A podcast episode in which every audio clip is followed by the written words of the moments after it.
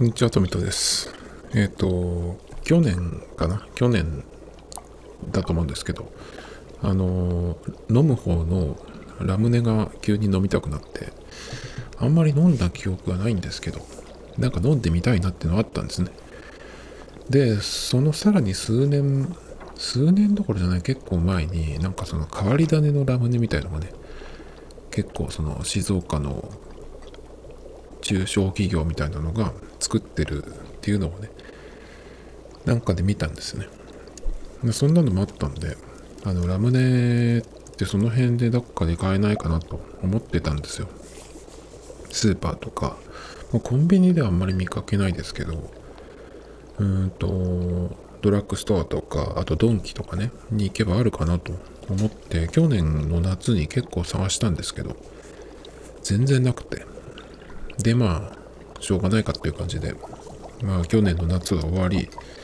で今年もそのことを思い出したんですよね。でどっかいないのかなと思って。でも去年ありそうなところは行ったけどなかったしまあ今年行ったらわかんないですけどね。だけど調べてたらうんと業務スーパー業務スーパーにえっ、となんかあるっていうのをその見てどこで見たっけかな？ツイッターかなんかわかんないですけど、なんかで見たんですよね。まあ、検索してどっかのページかな？で、ああったので、まあそのお店ってそのタイミングによって物がある時とない時あると思うので、まあとりあえずね、その業務スーパーの近くに行く用があったら寄ってみようと思って。で、今日行ったんです。そしたらありまして。で、買ったんですけど。で、買って、さっき飲んだんですけど、なんかラムネ感が薄くて、ラムネってこういう味だっけっていう感じでね、グラスに氷入れて飲んだんですけど、そしたらなんかすごい薄くなっちゃって、そうやって飲んだらダメなのかわかんないんですけど、それにしてもちょっと、うーん、ちょっと味のついた水みたいになっちゃってね。なんかがっかりでしたね。うん、飲み方がいけなかったのかわかんないですけど 250ml で80何円だったんで買いやすいんですけどすごく。でラムネのあの何ていうの昔ながらの瓶の形をしてるんだけどペットボトルなので瓶じゃないですね。だからその捨て方というか処理も特に気にしなくていい。で、ビー玉みたいなやつが入ってるんですけど、それもプラスチックだったんで、多分、まあその辺は気にしなくていいのかなっていうか、っていうかなんでプラスチックなのに、ペットボトルなのに、ビー玉みたいな線がついてるのかなって、それがちょっとね、あの、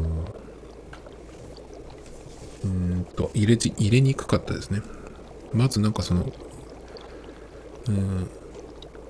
キャップっていうかその上のとこのフィルムを剥がしてで、まあ、穴が開いてるんですけど本当に昔のやつだと多分その上のところにある線をなんかでグッて押すとそのビー玉があのスポンって抜けて下に落ちる。っていうやつじゃないかな。僕それあんま飲んだ記憶がないんですけど。でそういう風になるんですけどそのやつはほんとなんかビー玉みたいなのがついてるんですけど。なんかその蓋のところを緩めていくと勝手にそれが落ちるボール玉が。なんかよくわかんなくて開け方がね。うんちょっとその線をこうグッて押してスポンって抜くっていうのとはちょっと違ったんですけど。まあそれより何より味ですね。なんかあれだったら三ツ矢サイダーっていいんじゃないっていう。三ツ矢サイダーは割とそのラムネ感がある味なんですけど。そのスプライトとか他のサイダー系と比べるとね独特の味がするっていう。かだけどラムネとは微妙に違うような気がするんですよね。だけどそのラムネ感がちょっとなかったんでね。あのやっと2年越しぐらいであの飲めたんですけど違うっていうのがねまあ感想でした。今日のしゃべる内容は先にちょっとね珍しく言ってみようかなっていう感じなんですけどうんとちょっとニュースというかストックしてるのが溜まってるのでその辺をこうやっていこうかなっていうのでメインは、うんと、次の iPadOS ですね。それの話をしようかなと。あと Apple Watch のの話それも次のやつ。そんな感じかな。あとスタバのえー、なんだっけその地元フラペチーノっていう47都道府県それぞれの、うん、都道府県で、まあ、別々のねその限定のやつをやるっていうことで6月30日なんでまあここで喋ってるのが29日なので明日からなんですけど。まあその話も最後くらいにしようかなっていうところなんですけどまずこれちょっとやっときたいなっていうのがえっ、と体操選手の白井健三さん白井健三選手が白井選手がねあの引退って言ってなんかニュースで出てきてこれ6月16日？もうちょっと前になっちゃったんですけど結構びっくりしまして。なんか白井選手っていうとまあ内村選手がやっぱり圧倒的にその未だにそのトップを走ってるっていう感じですけどそこにこう出てきた次世代の選手みたいな感じのイメージだったんですけどえ何引退と思ってどうしたんだろう？何かあったのかな？ってか思ったんですけど。で僕の中では白井選手ってなんか10代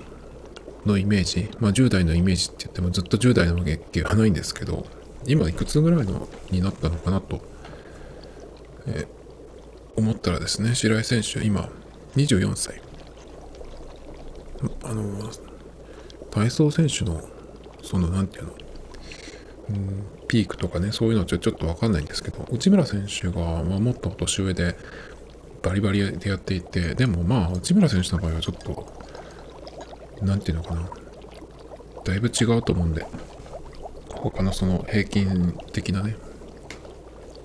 人と比べるのはちょっと違うかなと思うんですけど、白井選手もいずれそういう風になるんじゃないかと思ってたんですけど、えっ、と、これがね、え、24歳で日体大教員っていう風になっていて、今なんか教員なんですね。それもちょっと驚いたんですけど。で、うんと、なんだっけな。うん、オリンピックに出る？その見込みが？まあ、そこまでいかなかったっていうのもある？と思うんですけどなんかそれよりも、まあ、教員っていう風になっているのもあって結構その今、えー、若い選手をねもう教えてるらしいんですけどなんかそっちの方が面白くなったみたいなことをその引退の理由っていう風にね言ってましたけどなんかこれからまだまだなんじゃないと勝手に思ってた選手がね、いきなり引退っていうことでね、ちょっとびっくりしたっていう話なんですけど。まあオリンピックね、まあ無理やりやるオリンピックっていう感じですけど、もしやったら何か見るかな。なでしこも最近はどうかわかんないんで、ちょっと。でもサッカーに関してはオリンピックで勝ってもねっていうとこもあるんで、バスケットかな？バスケット僕そんなあれじゃないんですけど、NBA の選手結構出るっぽいんで、まあでも面白くないかもしれないですね。アメリカが圧倒的に強いと、なんかねっていう感じで。まあオリンピックはいいとしましょう。他にちょっと気になったやつっていうと、何かな？うーんと、他には、これも消化しようかな。えっ、と、全然違う話なんですけど、靴の話ですね。それで僕が靴の話っていうと、最近はナイキの話ばっかしてますけど、ナイキでもなく、スニーカーでもないんですけど、レッドウィングっていう、ワークブーツとかで有名な、あの、ブランドですね。アメリカかなレッドウィングというと、アイリッシュセッターとかね、その辺が有名ですけど、まあこれもそのレッドウィングといえばっていうので必ず出てくるポストマンっていうね、シューズがあるんですけど、それが、えっ、と、紐なしのポストマンっていうのが出る、出たっていうことで、うんとね、チャッカーブーツみたいな感じですね。ゴムで、えっ、と、ガッと広げて足を入れるっていうね、やつなんですけど、なんかこれが意外だったのは、そのレッドウィングみたいなそういうクラシックなって言っていいかわかんないけど、そういうその昔からある形、まあその、ちょっとずつ、何て言うのかな、改良みたいなのがあって、その年代によってね、同じポストマンでも、ちょっと違ったりするっていうのはありますけど、こんなにその、ガラッと違うものをね、出してくるんだと思って、それがちょっと驚きでしたね。だから、なんだろうな。ドクター・マーチンとかでもこういう形あるかもしれないけど、マーチンで、うん、ソールだけあのソールで、アッパーがスニーカーとかね、なんかそれぐらいちょっとこう、変わったものが出てくるぐらいの感じかな。でもまあドクター・マーチンの方が結構いろんなモデルがあったりするから、まあレッドウィングの方が硬いかもしれないですけどね、ちょっとこれは驚きましたっていう話で、そんだけなんですけど。まあポストマンって普通のやつは僕も一足持ってますけど、まあ、あのー、アッパーが大丈夫だったらソールを張り替えていけばね、まあ、ずっと履けるっていうような、割とちゃんとしたシューズですね。で、まあ、雨雨の日とかでも強いっていうソールなんですけど、まあ、レッドウィングとか、そうだね、まあ、ソールが結構、うん、しっかりしてる。とはいえ、まあ、そう、そうは言ってもね、割と雨の日のアスファルトとかは滑るんでね、まあ何履いててもって感じがしちゃうんですけど、これはそんな喋ることないな。出しといてなんですけど。他には、うーんと、大坂なおみ選手のこととかも書いてありますけど、書いてあるというか、えっ、ー、と、ストックしてありますけど、まあ、これは別にいいかな。F1 のルイス・ハミルトン選手がなんかその、えー、直美選手への、その、なんていうのかな、割とそっち寄りの発言をされたっていうのがあったんですけど、なんか僕でもこれ結構もう前の話になっちゃうんでね、6月5日の話。でもなんか、その、これ系の話って、なんていうのかな、個人的な話っていうふうにしないと、なんか、こういうふうにいろんな選手がさ、自分もそうだみたいに結構テニスの選手とかもあったかな、なんか、そういう話をしてるしてるというか、振られてそう答えたのかわかんないですけど、MeToo みたいなですね、前の。セクハラの。なんかあれ、あれほどじゃないけど、なんかそういうふうに後から出てくると、まあ MeToo の場合は、やっぱりそこでこう、こんなことが自分もあったっていうふうに声を上げられなかった人が、まあ、バッと出てくるっていう、その、いうチャンスというかね、まあ、わかるんだけど、こういうのに関してはメンタルのことっていうのは自分のことなんでね。単純にその試合前にナーバスになるからそのなるべくその関係ないことというかねは避けたいとかっていうのは分かるんだけどまあみんなそうではないわけだしなんか本当に個人的なことっていうふうにした方がいいと思うんですけどなんか我も我もみたいにこう出てきたりするとちょっとなんかうん軽くなっちゃうっていうかね。一般化しちゃうと。大阪選手は大阪選手のことがあると思うんでなんかうまく言えないですけどね。でもそれでもうんまあ勝ってるわけだし勝ってる選手もいる。まあだから結局そういうのも含めて強いとか弱いとかっていうことで、まあ、強い人が残っていくんじゃないのっていうだけの話なんですけどまあこれは別にいいかな出しといてあれですけど、なんかこう、ストックに入ってたんで、ちょっとこう、喋って送っていこうかなっていうだけですね。ちょっとこう雑に消化しただけですが。あとは何？うーんと、そんなとこかな ?iPad の話に行く前に。これはどうだっけな？Spotify 新機能 OnlyU を提供開始。自分の聴き方を再認識。友達の好みと合わせたプレイリストを提供するブレンドベータ版も。絶対いらないけどね。何なんだろう？これは OnlyU 機能っていうのは何なのか？6月2日にリリース？だからもう出てるはずなんですけど、僕 Spotify を全然使ってなくて、最近ちょっとその、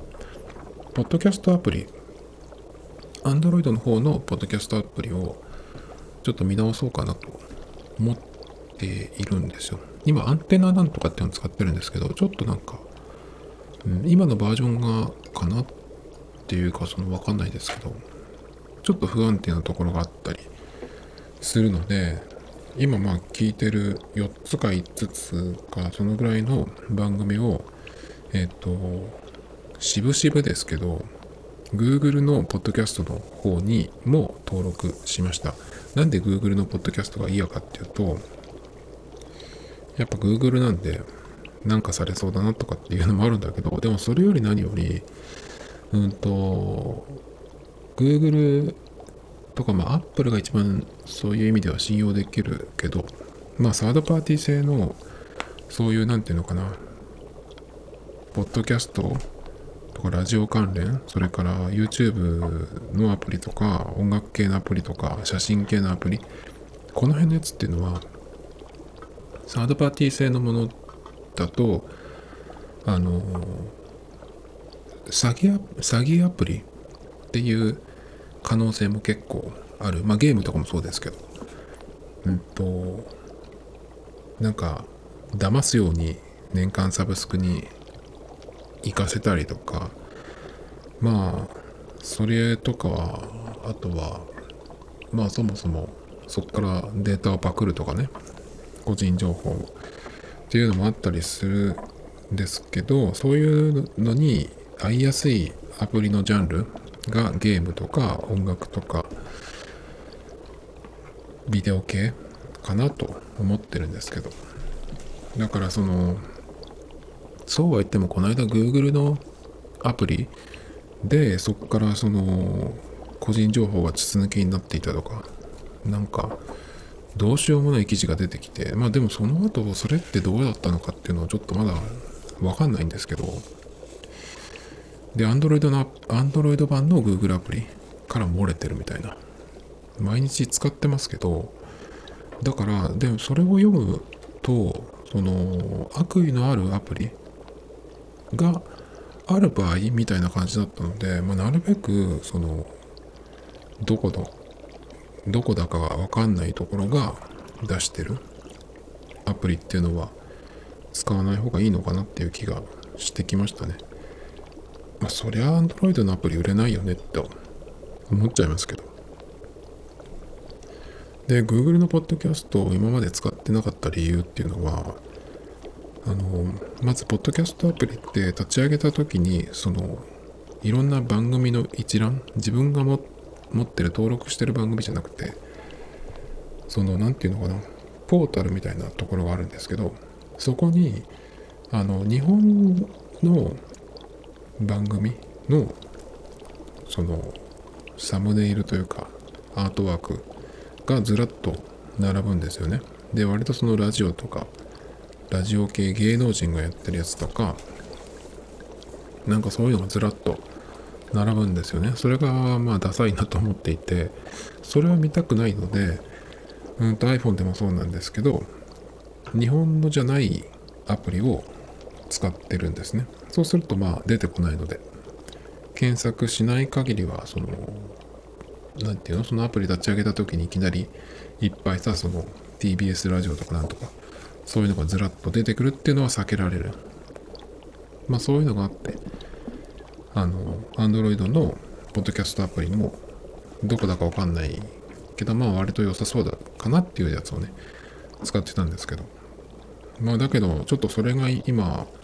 えーっ、と、微妙なんで、ちょっと Google のやつにしてみようかなっていう感じでやったんですけど。で、その前にね、だから Spotify の、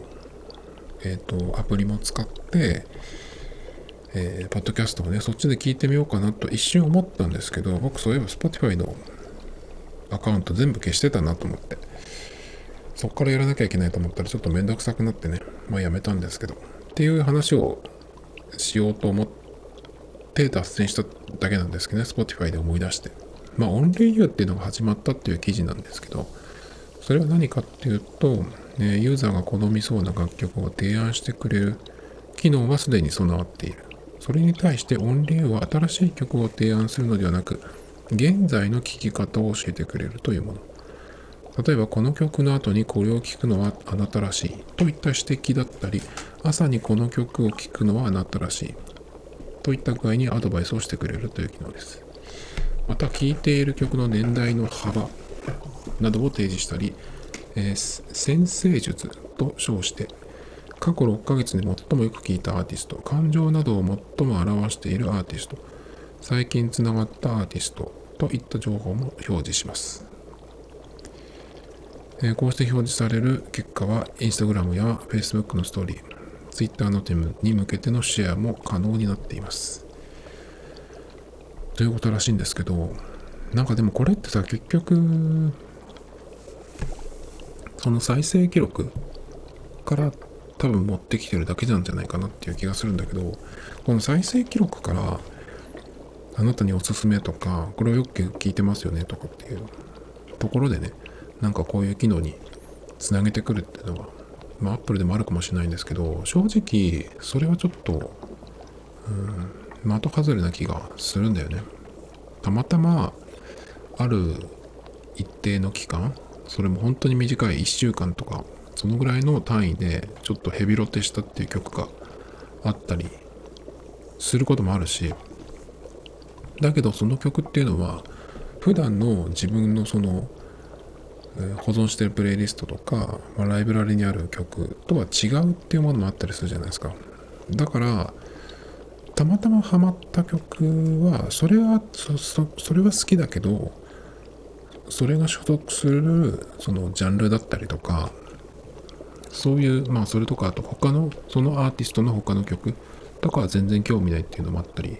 するんでね、それでこう、なんかやられるのも結構迷惑だなっていう気がしちゃうんですよね。僕、日本人の曲ってほとんど聞かないんですけど、YMO と坂本龍一さんと電気グルーヴくらいかなは聞くんですよね。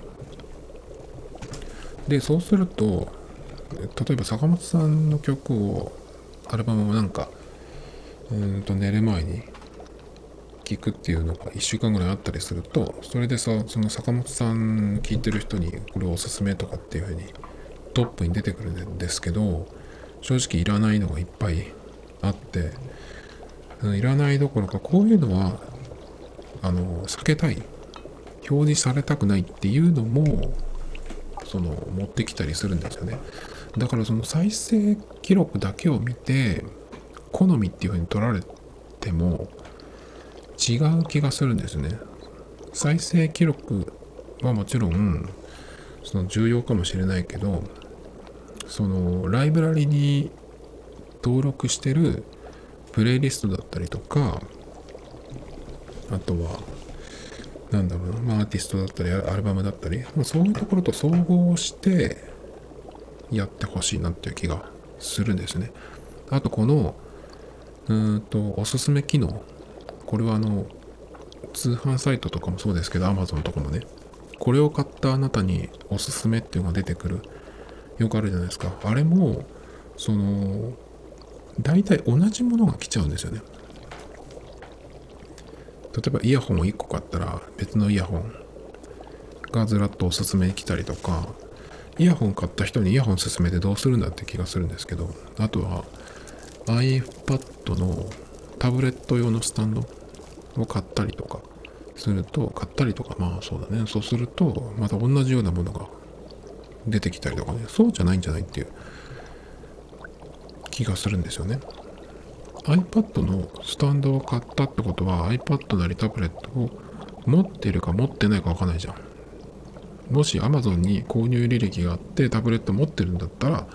それはおすすめに出さないしじゃあその2つが揃ってるんだったらこういうものって必要にならないかなっていうようなその先の提案とかだったら分かるんだけどなんか同じジャンルのものとかを相変わらず出してくるんですよね音楽とかもそうですしなんか YouTube とかのその関連動画だったら同じようなものが来ても分かるんだけど買い物とか音楽とかに関してはその似たようなものっていう出すのも分かるんだけどこれこういうのも聞いてるねっていうのをデータがあったらじゃあこういうの聞いてないけどこういうのあなた好きじゃないですかどうですかっていうようなねのもなんか出してみるっていうのはいいんじゃないかなっていう気がするんですよ。特に音楽なんかはそのものすごいいっぱいあるわけで知らずに、うんと、一生終えるっていうのもあると思うんですよねいっぱい。だからそのこの人の好みはどうやらこんな感じらしいけどこういうのっていうのはどうなのって全然好きじゃないのそれとも知らないのっていうような感じで出してくれるっていうのがあるとその膨大なライブラリの中からその出会いがあったりするじゃないですか。だからなんかそういうのがちょっとあってもいいかなと思うんですけど。でもこれちょっと矛盾するかもしれないですけどうんと Spotify で無料アカウントで聞いててうんとアルバムとか聞いてるとまああのラジオみたいにダサい CM が入るのはまあしょうがないんですけど例えばそのアルバムを聴き終わった後にえっと自分がその Q とかに入れてない曲が勝手に再生されるんですよね。それはなんか Spotify のおすすめなのかなんかわかんないけど。なんかそういうのってダメだなっていう気がするんだよね。なんか日本人のものを聞いていない人に日本人のものを聞かせるっていうのはまあさっき僕が言ったやつでこれどうですかっていうのもあるかもしれないけどそれだったら日本人のじゃなくて違うジャンルでとかねそういう風に持ってくるならわかるけどヒップホップばっか聴いてる人にジャズとかクラシックとかねなんかレゲエとか持ってくるとかそういうのはなんかあってもいいけどうんなんかちょっとその辺はまだそのおすすめ機能っていうのは音楽もそうだし買い物系もそうだけどなんかまだあんまり機能してないような気がするそれは10年前とかとあんまり変わんない気がするんですよね。じゃあ iPadOS の話に行きますかね。あの iPadOS 次がまあえっと15、15っていうのが秋に出るっぽいんですけどそれが今月の頭にやった WWDC で、えー、と紹介されてたんですけど、まあ、iPad Pro ユーザーとしては結構今回のやつは、うん、まあいろいろねその増えて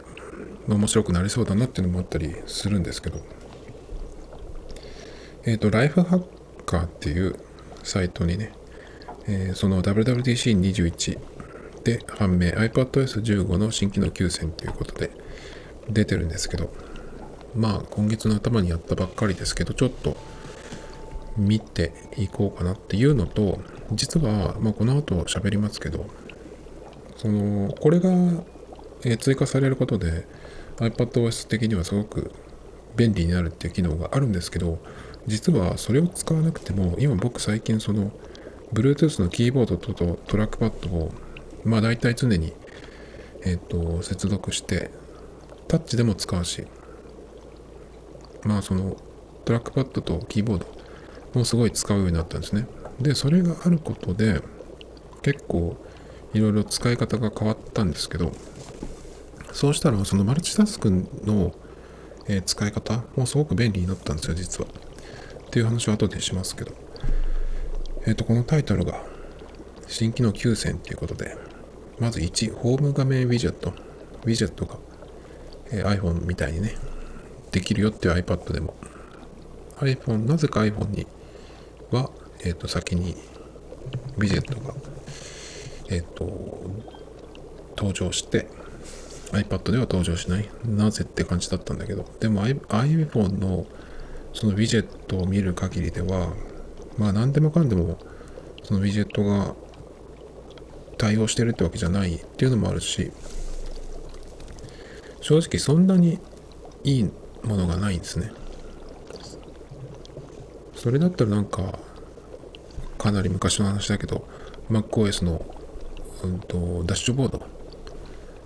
あれの方、時の方が面白かったなという気がしちゃいますけどね。だから、ウィジェット自体がちょっと微妙なんで、これが使えるようになったって言われても iPad でね、うん、どうかなっていう気がしてます。今のところはね。iPad のウィジェットも iPhone 版がただでかくなったというか iPhone 版と同じなのか、それともまあ凝ってるアプリはね、その変えてくるのかどうかわからないですけど、ちょっとわかんないですけどね。この辺はまあそうでもないです、僕は。えっ、と、2番、App Library。これは iPhone と一緒なんですけど。えっ、と、App Library は、まあそのまんま iPhone のやつと同じものが入るらしいんですけど、僕 iPhone の App Library が最初にそのできた時新しい OS で iOS14 かな？になった時正直なんかそのなんか別になってる気がしたんですよ。Android みたいに一回その下に行く画面の下に行くっていうかそのそのぐらいだったらうーんまだわかるっていうかね。だけど iPhone の iOS のそのアップライブラリーっていうのはずっとこう右にスクロールしていって一番右のところに出てくる。っていう感じなんで。なんかあんまりピンとこなかったですね。そのなんだっけ。検索画面のとこでアルファベット順で探すことができるっていうのは新しくていいなと思ったんだけどそもそもアプリの名前を全部覚え覚えてるかっていうとそうではなくて僕の場合はうんといっぱいアプリは入ってるんだけどそのホーム画面の何ページ目のどの辺のところにあるフォルダーのえっ、とここら辺に入ってる。っていうこういうアイコンっていうような覚え方をしてるんで。だからアプリの名前を全部覚えてる人だったらパッと検索で出せるけどそうじゃない人にとってはねちょっとうーんなんか使いにくいなっていう。でアップライブラリーのダメなとこっていうのはあの自動的にそのカテゴリー別にアプリが分類されるんですけどなんでこのアプリがここなのっていうのがまずあるんですよ。それはあの App Store のえっとカテゴリー分けになってるのかなと思うんですけどまずその時点でちょっと変だったりするんですよね。でさらに言うとそのえっとフォルダ分けされたそのフォルダあカテゴリー別に分けられたフォルダの場所がなんかコロコロ変わるんですよ。それはおそらくどのアプリをどんだけ使ったかとかそういう、ま、履歴に基づいてではないかと思うんですけど物を探す時にその場所がコロコロ変わられちゃ困るんですよね。この部屋のここに置いたと思ってたやつが別の部屋に行ってるとかさ。それだと困るじゃないですか。だからそれの感じで、まあ、アップライブラリが iPad に来られても来られてもなっていう。で僕その iPhone の場合はその最初からもその、うん、フォルダの場所が変になるとかね。あとはカテゴリーがなんでここっていう風になる前になんかそんなにうんいいなとは思ってなかったんだけどでもその新しいものに対してうん何もせずに古いものを自分が慣れてるものだけを使い続けるっていうのもなんかちょっと嫌だなと思ったんであんまりそのうんいい予感はしなかったんだけどまあ一応使ってみるかと思って。えっとホーム画面1枚1ページだけにしてあと全部。まあだからそこによく本当に使うものを厳選して入れてであとはアップライブラリに、えー、入れるというか、まあ、そっちから起動するっていうふうにしたんですよ。そしたらすごい後悔しましてさっき言ったみたいにどこにあるかっていうのが分からなくなる。それとアプリの名前を結構覚えてなかったっていうのもあったりして。でえっとそれをやるときにあのホーム画面のだから1ページ目だけ残したって言ったんですけどその時2ページ2ページから4ページぐらいまであったのかな。でそれを、うんと、表示しないっていう風にすればすぐ戻せたんですけど僕はなんか全部消しちゃったんですよね。1ページ目以外は。だから元に戻そうってなった時にえっと1個ずつそのアップライブラリの中からその出してこないといけない。でさらに、えっと、2ページ目3ページ目に配置してフォルダを作ってとかっていうのをやらなきゃいけない。その1個ずつアプリをアップライブラリから持ってくるっていうのがすごいめんどくさくてあのー、ホーム画面にあるアプリだったらまとめて移動まとめて移動するっていうことができるんですけどアップライブラリから持ってくる場合はできないんですよねそれが。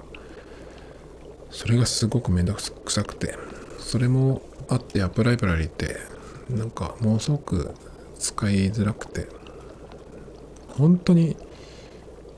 うん、たまにしか使わないようなアプリはこっちに入れとくっていうのはいいかなと思ったけど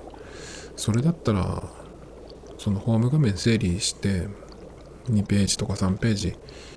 ぐらいにしておくっていう方がよっぽどアップライブラリ使うよりは僕はいいなと思ったんで。だから iPadOS15 でアップライブラリが来ても多分僕は積極的に使うことはないでしょうね。なのでここまでえっ、ー、とホーム画面ウィジェットアップライブラリこれに関しては iPhone でもあってえー、試したけどダメだったっていうことでね。うんと、まあ、ないに等しい新機能。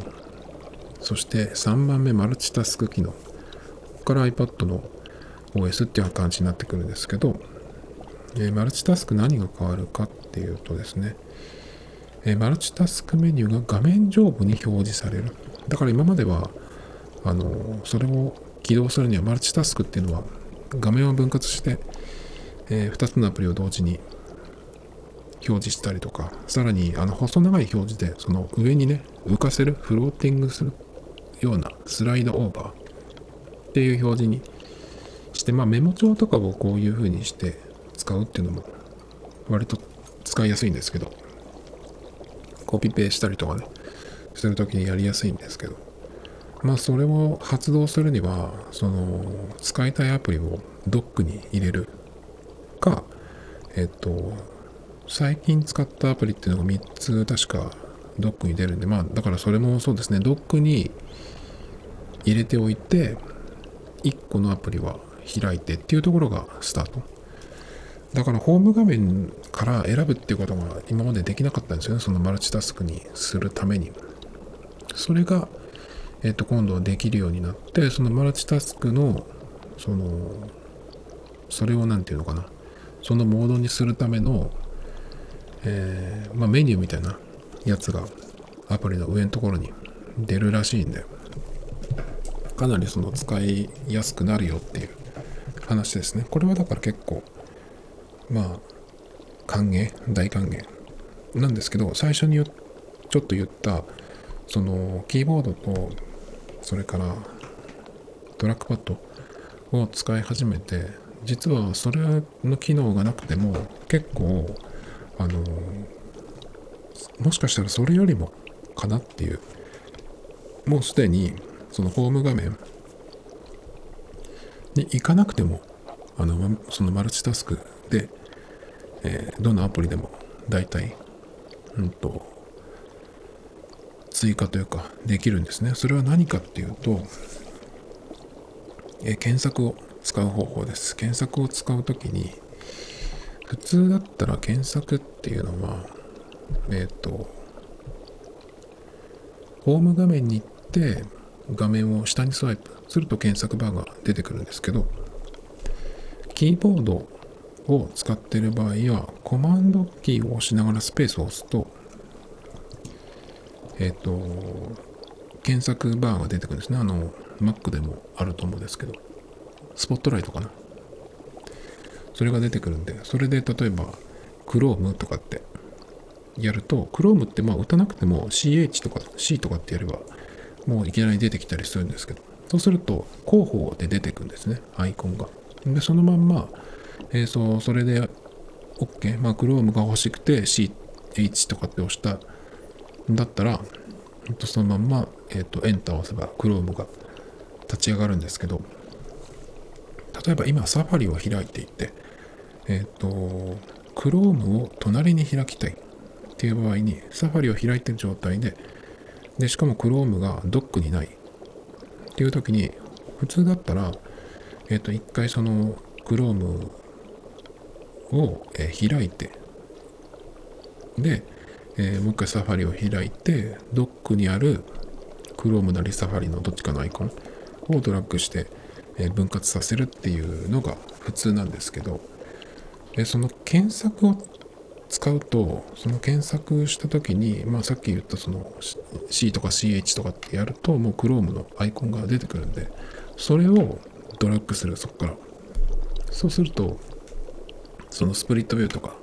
スライドオーバーにできるんですよ。なので、今度の OS で、えっと、その、マルチタスクでどのアプリでも選べるようにするために、そのメニューが出てくるっていうんですけど、実は、えっと、今、キーボードがあれば、その検索メニューから、えっと、アプリを検索して、そのアイコンをその画面に落とすっていうか持ってくると、えマルチタスクにすることができるんですよね。なので、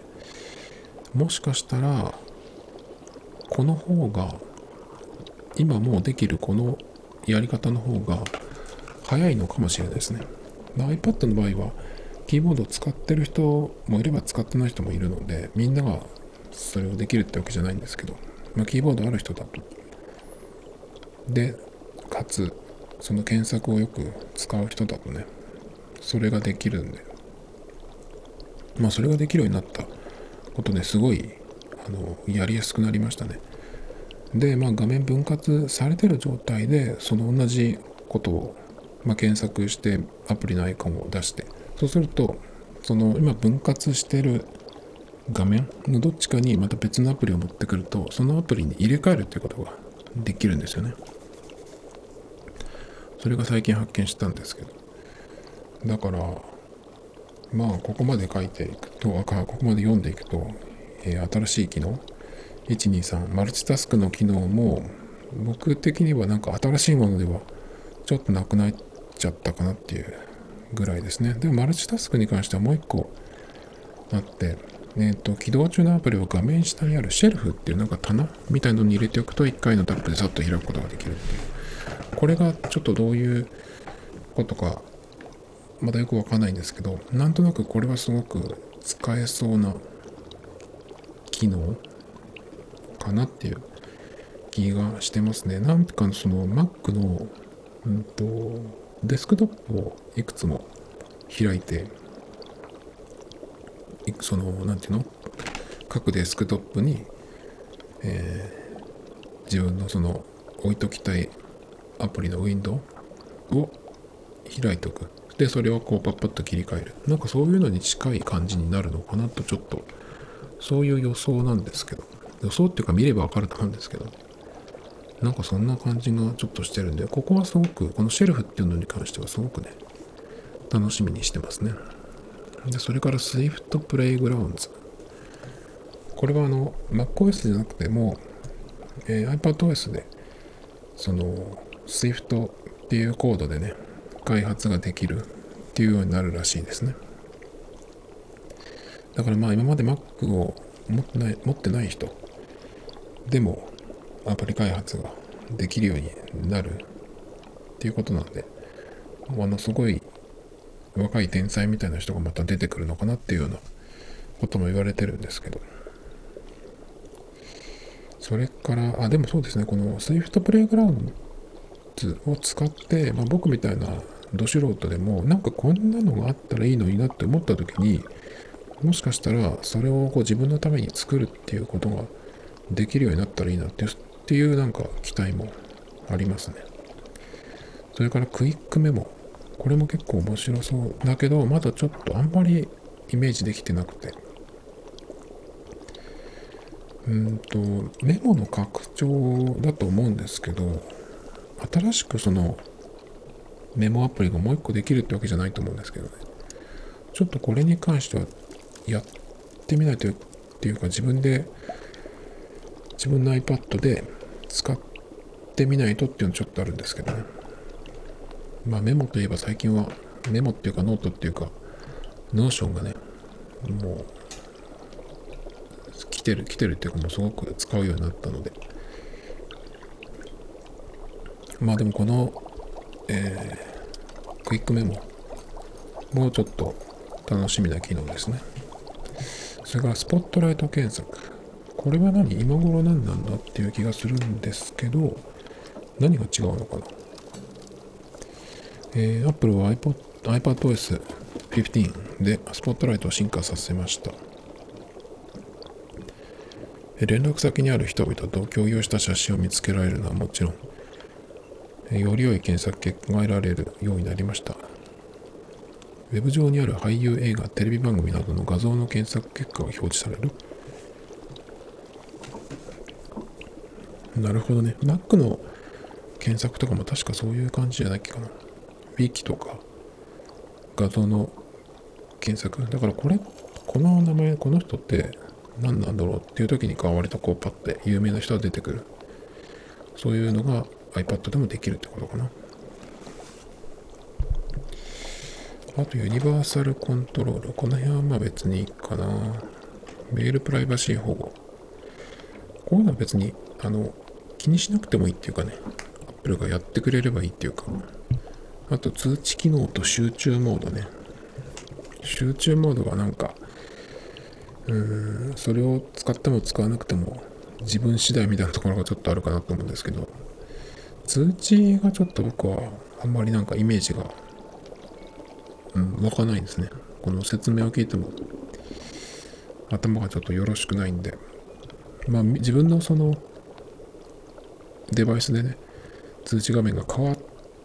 て、まあ、その時に、あ、こういう風になったんだっていう風になれば一発でわかると思うんですけど、なんかあんまり文章読んでても、ちょっとわかんないんですよね。まあ、前にもその、今月の頭に、この、次の iPadOS のやつを見た時にその Mac になる気は全くないんだなっていうような話はしたんですけど、まあ、改めて見てみるとうんと新しい機能が、えー、まあ、これで全部じゃないと思うんだけど9選っていうことなんでねこのライフハッカーの記事では、まあ、9個のうち僕的にはマルチタスクの機能ももしかしたらそうでもないかなっていう。まあシェルフシェルフがちょっと気になる。シェルフとあとは Swift プレイグラウンズがうんと素人でもなんかこうやったらできたらいいなっていうぐらいでちょっと気になる。あとクイックメモ。そのぐらいですかね。まだマルチタスクのところがこう手を入れてくれたっていうのは嬉しいことですけど。あとはなんかでも他にも細かい変更とかきっとあるはずなんでねまそういうのをなんか見つけた時におってなるそういうの見つけるのが上手な人っていると思うんで、またなんか Twitter とかに出てくるかなと思うんですけど、まあ秋、秋ですね。そんなにでもガラッと変わるっていうようなことはないですけど、まあでもこのぐらいのやつがちょうどいいですね。あんまりガラッと変わると今度、また、その、対応してるしてない問題とか出てくるんで、まあ、いろいろありますけど、iPad に関してもう一個なんかあったんですけど、まず、どれだっけ？あ、これか。えっ、ー、と、インターネットウォッチの記事で、長かった。iPad で iPhone アプリを使う時の不思議な制限。iPadOS15 でついに消滅かかなんでまだわかんないですけどえっ、ー、とどうやら、えっ、と iPhone アプリで iPad に対応してるってなってないアプリね。は開くことはできるんだけど、縦画面じゃないと使えなかった。それが横画面にしても、その、使えるようになるっていうね、その制限が撤廃されるじゃないかっていう話が出てるんですけど、これはね、ちょっと、なったらありがたいなっていうのはありますけど、でも、解像度がちょっと荒いので、まあそれでも横向きのまんま使えるっていうようになると結構いいのかなっていう気がしますけどね。インスタとかをあの iPhone じゃない iPad でも使えるようにしてくれると本当に何て言うのかな撤廃っていうかねまああれはでも結局ちっちゃいのを拡大するぐらいまあ見るだけだったらブラウザで見るっていうのもありですけどね。でもやっぱりでもインスタに関しては iPad でだとちょっとめんどくさいですね。それから、えっ、ー、と、YouTube アプリの Picture in Picture iOS ユーザー向けに展開、まずはプレミアム会員からっていう、全然違う話になったっぽいんですけど、僕、僕的にはちょっと、これは iPad の話につながるんですけど、YouTube アプリが Picture in Picture に対応ということで、その小さいウィンドウをにして、えーと、YouTube の動画を再生しながら他のことをやるっていうのが iOS でできるようになるらしい。で、それが、えっ、ー、と、プレミアム会員からっていうことなんですけど、プレミアム会員だとあの、なんだっけ、バックグラウンドで使えるんでしたっけ？だからまあ、自然というかまあまだできてなかったんだっていう感想なんですけどでもこれね僕プレミアム会員じゃないんだけどできるんですよ。あのピクチャーインピクチャーはできるんですね YouTube アプリじゃないんだけど Chrome で YouTube を開いてで、えっ、ー、とそれをまず動画を全画面モードにするんですねで、全画面モードにして画面をタップするとメニューが出てくるんですけど、それであの、ピクチャーインピクチャーのこうちっちゃくするっていうようなアイコンが出てくるんで、それをタップすると、えー、ちっちゃくなります。で、その状態でホーム画面に戻るとか別のアプリに切り替えると、その YouTube が小さい画面で隅っこでね、再生された状態で他のアプリを使うことができるんで、なんかだからトークのものとか音楽とか YouTube で再生しながら他のことやるっていうのができるんですよ。で、さらに言うと、えっ、ー、と、そのピクチャーインピクチャーにした状態、うんと、例えばラジオみたいなのを聞きたい場合って、画面に小さい、あ、えっ、ー、と、スクリーンに小さい画面がなくてもいいじゃないですか。なので、その小さい画面をこう指でドラッグして、うんと、画面の端に持っていくと、なんかちっちゃいタブみたいになって収納されるんですよね。それができるので結構 YouTube で音楽かけながらなんかやるみたいなのはもう実はできるんですよね。あの、プレミアム会員じゃなくてもできるんです。ブラウザを使えばね。まあこんなこと言ってたらもしかしたらブラウザでのその仕様みたいなところに手を入れてくるかもしれないですけどなんかでも YouTube ってそんなことのためにさ会費取るのっていうなんかちょっとそれがなんか意外っていうかねわかんないんですけどなんかそんなことのためにって思っちゃうんでねこれはちょっとそのままにしてほしいなと思いますけど。アプリを使わない理由はもう一個あってあの広告が2つ広告を見ないと特に最初最初に動画見出した時に2つ広告を再生した後にお前の見たいやつ見してやるよっていうそういう感じになってるんですけどそれが確かないんですよね。広告は入ってくるけどアプリじゃなくてブラウザで見る方が少ない気がしますまあそれかなだから本当 Chrome で見るのが一番僕的にはえっ、ー、と iPad でね、YouTube を使うときは使いやすい。ので、で、Chrome、iPad 版の YouTube、iPad 版の Chrome って、ウィンドウを複数開けるんですよね。だから YouTube 専用のウィンドウっていうのも1個開いてやる？っていうふうにするのもいいですね。で、えーと、そのウィンドウの切り替えなんですけど、2個開いてるとするじゃないですか。そしたら、えっ、ー、と、ドックにあるアイコンをタップすると、今開いてるウィンドウがバンって出てくるんですよ。なんでそこで切り替えるのもいいし、それから、えっと、その状態、まあ、2個ウィンドウを開いてたら、2個表示されてるんですけど、その時に右上にプラスボタンがあるので、もう1個ウィンドウを開くっていうのもできます。なので僕なんかは必ず常に Chrome のウィンドウ1個は YouTube 専用のやつがね、開いてます。だから結構快適にもう使えちゃってるんですよね。これをやり出すことでもしかしたらその辺に手を入れられたら嫌だなと思ってますけどこの記事が6月22日っていうことなんで。うん。えっ、ー、とここにちょっと気になることが書いてるんですけど、え Apple iPad 向けの iOS9、iPhone 向けの iOS14 で Picture in Picture のサポートを開始しましたが、実際に YouTube アプリで Picture in Picture を使えるかどうかは別の話でした。一部のユーザーはサファリ上の YouTube ウェブサイトやや iOS のショートカットを使った回避策を考案していました。だから僕がさっき今言ったようなことかな？しかし YouTube 側のアップデートにより月額12ドル1300円のプレミアムに入らないとこれらのショートカットが使えなくなってしまった。っていうことですね。まあだから僕が言った今その Chrome を使って YouTube を開いてそこからえっ、とピクチャーにピクチャーにしてさらにそのタブにしてしまうしまうっていう